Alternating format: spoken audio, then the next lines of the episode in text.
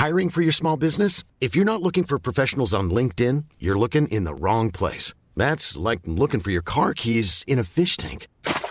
LinkedIn helps you hire professionals you can't find anywhere else, even those who aren't actively searching for a new job but might be open to the perfect role. In a given month, over 70% of LinkedIn users don't even visit other leading job sites. So start looking in the right place. With LinkedIn, you can hire professionals like a professional. Post your free job on linkedin.com slash people today. Millions of people have lost weight with personalized plans from Noom. Like Evan, who can't stand salads and still lost 50 pounds. Salads generally for most people are the easy button, right? For me, that wasn't an option. I never really was a salad guy. That's just not who I am. But Noom worked for me. Get your personalized plan today at Noom.com. Real Noom user compensated to provide their story. In four weeks, the typical Noom user can expect to lose one to two pounds per week. Individual results may vary. Even when we're on a budget, we still deserve nice things. Quince is a place to scoop up stunning high end goods for 50 to 80% less than similar brands. They have buttery soft cashmere sweaters starting at $50, luxurious Italian leather bags, and so much more. Plus, Quince only works with factories that use safe, ethical, and responsible manufacturing. Get the high-end goods you'll love without the high price tag with Quince. Go to quince.com/style for free shipping and 365-day returns. I'm Sandra, and I'm just the professional your small business was looking for. But you didn't hire me because you didn't use LinkedIn Jobs. LinkedIn has professionals you can't find anywhere else, including those who aren't actively looking for a new job but might be open to the perfect role, like me. In a given month, over 70% of LinkedIn users don't visit other leading job sites. So if you're not looking on LinkedIn, you'll miss out on great candidates like Sandra. Start hiring professionals like a professional. Post your free job on linkedin.com/people today. Millions of people have lost weight with personalized plans from Noom. Like Evan, who can't stand salads and still lost 50 pounds. Salads generally for most people are the easy button, right? For me, that wasn't an option. I never really was a salad guy. That's just not who I am. But Noom worked for me. Get your personalized plan today at Noom.com. Real Noom user compensated to provide their story. In four weeks, the typical Noom user can expect to lose one to two pounds per week. Individual results may vary. Se han dado situaciones inéditas eh, o increíbles. Por caso quiero decir que se acabara la merluza. No me digas que merluza, no maricusa, que yo sí como merluza. No me digas que merluza. Bienvenidos a Se acabó la merluza, una relación de datos históricos inútiles que se conjuran para tramar alguna verdad. Con Jorge Tezán y un equipo que aún no se encuentra no se encuentra. Hoy presentamos La masacre de Tata Dios, Año Nuevo de Sangre en Tandil. Tandil es una ciudad bellísima. Sus empedrados, sus portones de chapa, sus casas antiguas parecen evocar algún perdido barrio porteño. Si tuviera mar y menos pretensiones aristocráticas, sería perfecta, pero sería presa de otras ambiciones. Nos vamos allí, a Tandil, pero al año 1871. Gobierna Sarmiento y la ciudad tiene unos 5.000 habitantes. Por ahí andaba Jerónimo de Solané, un gaucho entrerriano, aunque hay quienes dicen que era santiagueño y hasta peruano o chileno, había pasado por Santa Fe, por Rosario, donde estuvo preso por practicar la brujería y la medicina ilegal, y por otros pueblos, ganándose la vida como curandero, además de predicar, asegurando que era una especie de enviado de Dios, y por ese motivo lo habían echado de varios lugares, como Azul, no tan lejos ahí de Tandil. Entonces se apareció por ahí por Tandil, anunciándose como Salvador de la humanidad. Un paisano juraba haberlo visto subir la sierra a caballo en un día de tormenta y perderse en el cielo. pero tuvo que ser un respetado estanciero de aquella ciudad, don Ramón Rufo Gómez, quien lo llevó a sus tierras para que sanara a su esposa Rufina Pérez, que sufría permanentes dolores de cabeza. Y el pobre Ramón, cada vez que quería ponerla, se encontraba con esa excusa. Hoy no, me duele la cabeza. Y entonces planeó algo para que la mujer no pudiera zafar. En agradecimiento por la ayuda del gaucho brujo, porque parece que lo logró, le permitió que se asentara en un puesto de su estancia la Argentina a dos leguas de Tandil.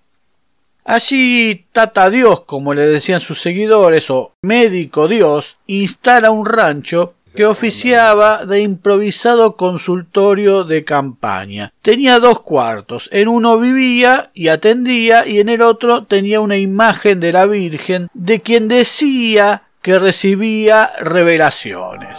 Solané no cobraba las consultas, pero invitaba a sus pacientes a dejar una colaboración ante la Virgen. Atendía a sus creyentes y comenzó a inculcarles el odio a los inmigrantes que se afincaban en las poblaciones del interior, muchas veces arrastrados por la fiebre amarilla de Buenos Aires, y les decía que el fin del mundo se acercaba y que un diluvio acabaría hundiendo a Tandil y un nuevo pueblo surgiría a los pies de la piedra movediza aunque no fue capaz de predecir la caída de esta piedra 41 años después. Hasta ese año, unos 160.000 extranjeros habían llegado al país y más de 800 vivían en Tandil y la prédica de Tata Dios, que alimentaba la xenofobia, calaba hondo en el medio millar de paisanos que se juntaba a escucharlo los fines de semana en una zona conocida como los campos de Peñalba. El tipo tenía dos ortivas en la puerta que charlaban en tono casual con los visitantes de Tata Dios, de ahí sacaban la información que luego el falso profeta les revelaba como visiones o revelaciones de la divinidad. Los cronistas describen a Tata Dios como un hombre alto, muy moreno, de cerca de un metro noventa, de unos cuarenta cincuenta años, de mirada penetrante y de larga blanca barba muy cuidada, además de pelo también canoso, que le llegaba a la cintura y contrastaba con su piel oscura. Algunos dicen que tenía cierta cultura. Vestía un largo poncho pampa de colores claros cuyas puntas llegaban al piso, usaba unas sandalias muy rústicas y caminaba con aire majestuoso de profeta. Era un hombre de pocas palabras que intentaba denotar una pose reflexiva, aunque tal vez haya encubierto su escasez intelectual se había hecho una bandera roja y blanca y había pronosticado un hecho de sangre hacia el año nuevo de 1872. En realidad, la mayoría de los trabajos que hacían los inmigrantes eran generalmente hechos de a pie, mientras que los gauchos o criollos solían trabajar de a caballo. Esto hacía que, pese a la prédica de Solané, prácticamente no hubiera competencia entre unos y otros. Lo que percibían los criollos es que con la aparición de los extranjeros, los trabajos a caballo comenzarían a desaparecer y se acentuaría la injusticia de un Estado liberal que tal vez ya había determinado que esos gauchos le sobraban al país. Tal vez como ahora. Por noviembre de ese año, el juez de paz de Tandil, que oficiaba como intendente, Juan Adolfo Figueroa, era cuñado del famoso Ramón Rufo Gómez, el que trajera a Tata Dios. El hombre este empezó a escuchar la queja de vecinos preocupados por las reuniones que se realizaban en la estancia La Argentina del cuñado del juez de paz, donde corría el vino y según sospechaban algo malo se tramaba. Y acá se comienza a tener noticias del principal colaborador de Tata Dios, un tal Jacinto Pérez, alias el adivino, a quien lo consideraban la reencarnación de San Francisco. La noche del 31 de diciembre de 1871, este Jacinto Pérez juntó una treintena de seguidores y partió hacia el pueblo de Tandil al grito de ¡Viva la religión! ¡Mueran los gringos y masones! Había por toda la zona una importante presencia de masones, de la que incluso se quejaban los curas de Olavarría. Solané permaneció en su rancho de la Argentina y su participación en el asunto está hoy puesta en duda, aunque no sería raro que la haya inspirado. Los gauchos a caballo, con insignias blancas y rojo punzó, entraron en una silenciosa Tandil que acababa de recibir el año nuevo fueron directo al juzgado de paz, donde se robaron los sables y las lanzas que se guardaban en el lugar. A las cuatro de la mañana los guardias todavía dormían después de la parranda de fin de año. El único preso, un indio llamado Nicolás Oliveira, fue liberado por los seguidores de Tata Dios y se sumó a sus filas. El primer ataque ocurrió en la plaza principal de Tandil, ahí en General Rodríguez y Pinto, que por entonces era poco más que un yuyal. Un músico italiano de 45 años llamado Santiago Inverti arrastraba un organito cuando fue rodeado por los gauchos y literalmente degollado al grito de ¡Viva la religión! ¡Maten a los gringos! Si bien Inverti no murió en ese instante, fue a partir de allí que se desató la mayor matanza ritual que haya ocurrido jamás en la Argentina, antecesora de aquella de los muchachos de Charles Manson en Estados Unidos un kilómetro y medio hacia el norte, cerca del arroyo Langueyú, se toparon con dos carretas tiradas por bueyes en las que viajaban vascos. Mataron a nueve de ellos a puñaladas y lanzazos, y otros tres quedaron heridos de muerte. Un joven vasco español, llamado Esteban Castellanos, de 31 años, se salvó al esconderse entre unos cueros. Después llegaron a la tienda del vasco Vicente Leanes. Lo mataron a él y a un sirviente hijo de italianos, pero dejaron viva a la esposa de Leanes porque era argentina. Siguieron luego hacia la estancia del británico Henry Thompson y encararon a su almacén. El empleado escocés William Stirling escuchó el galope y al abrir la puerta recibió un disparo. Por las dudas lo apuñalaron y degollaron después aunque sobrevivió seis días. La joven y recién casada pareja a cargo del almacén escapó, pero fueron alcanzados. William Gibson Smith, de 25 años, y su esposa Helen Watt Brown, de 23, murieron apuñalados y degollados. La horda asesina cabalgó hasta el negocio del vasco francés Juan Chapar, a unos 25 kilómetros de Tandil, donde hoy está Estación de la Canal. Chapar tenía 34 años e intentó negociar vidas por caballos porque le hicieron un ardid de que necesitaban caballos y el tipo intentó dárselos pero igual fue lanceado en la puerta de su galpón al reconocer a uno de los asesinos, un tal Juan Molina. Mataron a toda la familia, entre ellas una nena de cinco años y al bebé de Juan Chapar, de cinco meses, al que arrancaron de su madre, María Fitere, degollándolo en su presencia. Dicen que Fitere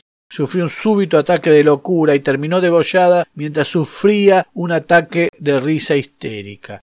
Mataron también a la servidumbre y los pasajeros que se hospedaban allí, que eran extranjeros. En el almacén de Chapar se contaron 17 víctimas fatales. Del almacén de Chapar también desaparecieron los libros contables en los que figuraban las deudas de los clientes. Tal vez ese haya sido el motivo principal del ataque al comerciante. En menos de cuatro horas sumaron 36 asesinatos contra inmigrantes, 16 franceses, 10 españoles, 3 británicos, además de 5 argentinos a los que no le dieron tiempo de explicar. Degollaron a casi todos y en un caso amarraron a una jovencita de 16 años, María Eberlin, a la rueda de un carro y la violaron antes de degollarla. El propio Ramón Santamarina, uno de los hacedores de Tandil y Gallego, hubiera sido víctima de la horda si lo hubieran encontrado, ya que varios de los conjurados trabajaban en sus campos. La Guardia Nacional, una comisión militar policial y de vecinos, encabezada por José Siriaco Gómez, dio alcance a los asesinos cerca de la casa de Chapar, mientras tomaban mate y cambiaban caballos. Eran entre 30 y 35 los asesinos. El enfrentamiento terminó con una docena de gauchos muertos, entre ellos el adivino Pérez, y otros tantos fueron detenidos. Algunos lograron escapar. Para entonces otra partida había llegado a la estancia de la Argentina y había capturado a Tata Dios, que siempre juró ser inocente de los trágicos sucesos. El coronel Machado pretendió fusilar a Tata Dios en el acto, pero desistió ante las súplicas de éste, que fue sumado a los demás presos.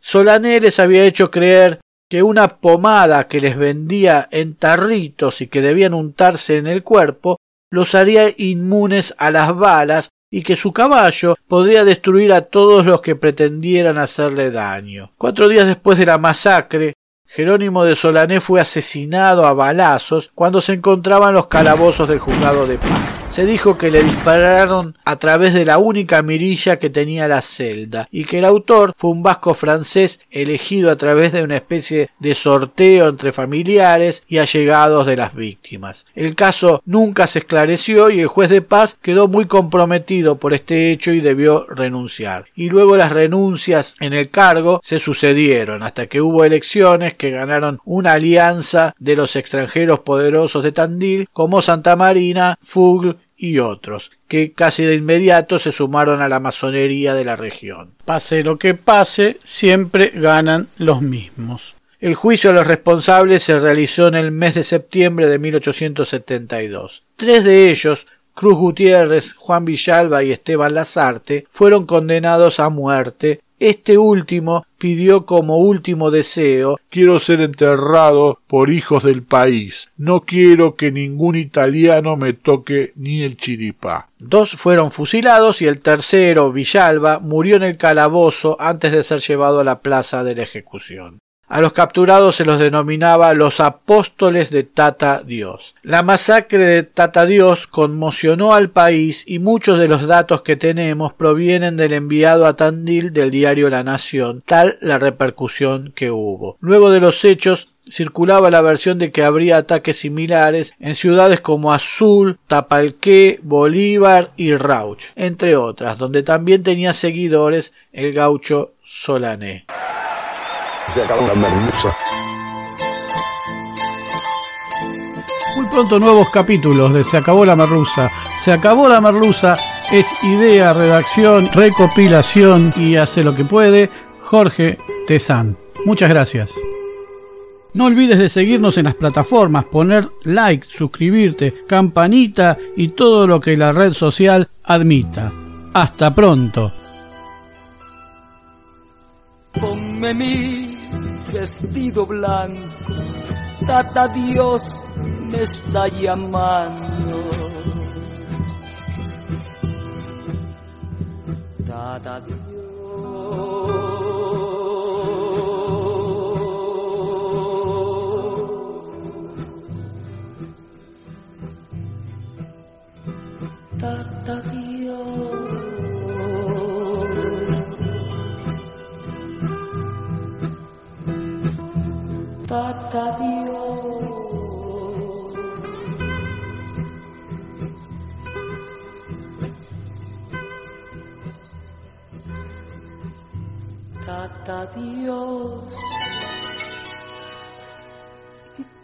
Me está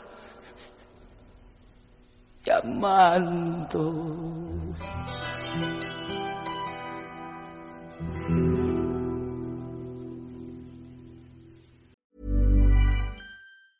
Hi, I'm Daniel, founder of Pretty Litter. Did you know cats tend to hide symptoms of sickness and pain? I learned this the hard way after losing my cat, Gingy. So I created Pretty Litter, a health monitoring litter that helps detect early signs of illness by changing colors, saving you money and potentially your cat's life. Pretty Litter is veterinarian developed, and it's the easiest way to keep tabs on your fur baby's health right at home. Go to prettylitter.com and use code ACAST for 20% off your first order and a free cat toy. Terms and conditions apply. See site for details. Hey, it's Paige DeSorbo from Giggly Squad. High quality fashion without the price tag? Say hello to Quince.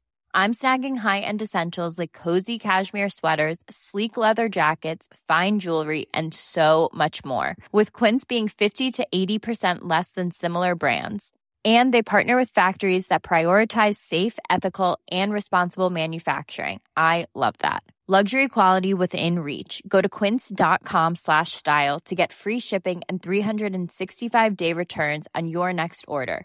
Quince.com slash style. Even when we're on a budget, we still deserve nice things. Quince is a place to scoop up stunning high end goods for 50 to 80% less than similar brands. They have buttery soft cashmere sweaters starting at $50, luxurious Italian leather bags, and so much more. Plus, Quince only works with factories that use safe, ethical, and responsible manufacturing. Get the high-end goods you'll love without the high price tag with Quince. Go to quince.com/style for free shipping and 365-day returns.